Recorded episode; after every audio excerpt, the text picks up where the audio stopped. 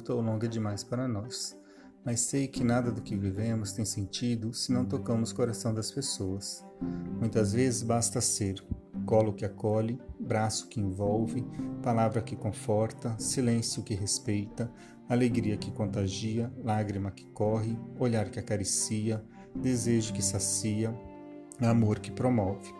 E isso não é coisa de outro mundo, é o que dá sentido à vida, é o que faz com que ela não seja nem curta nem longa demais, mas que seja intensa, verdadeira, pura, enquanto durar.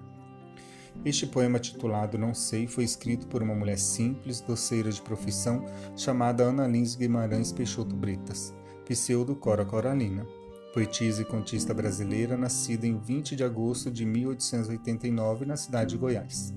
O seu primeiro livro, Poemas dos Beicos de Goiás, Histórias Mais, é uma obra poética rica em motivos do cotidiano do interior brasileiro, dos Beicos de Goiás.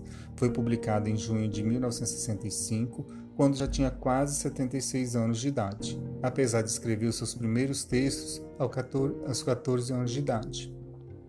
Em 1911, mudou-se para o estado de São Paulo, onde nasceram seus seis filhos. Ao completar 50 anos, a poetisa relata ter passado por uma profunda transformação interior, a qual definiria mais tarde como a perda do medo. Nessa fase, deixou de atender pelo nome de batismo e assumiu o pseudônimo que escolheu para si muitos anos atrás, Cora Coralina.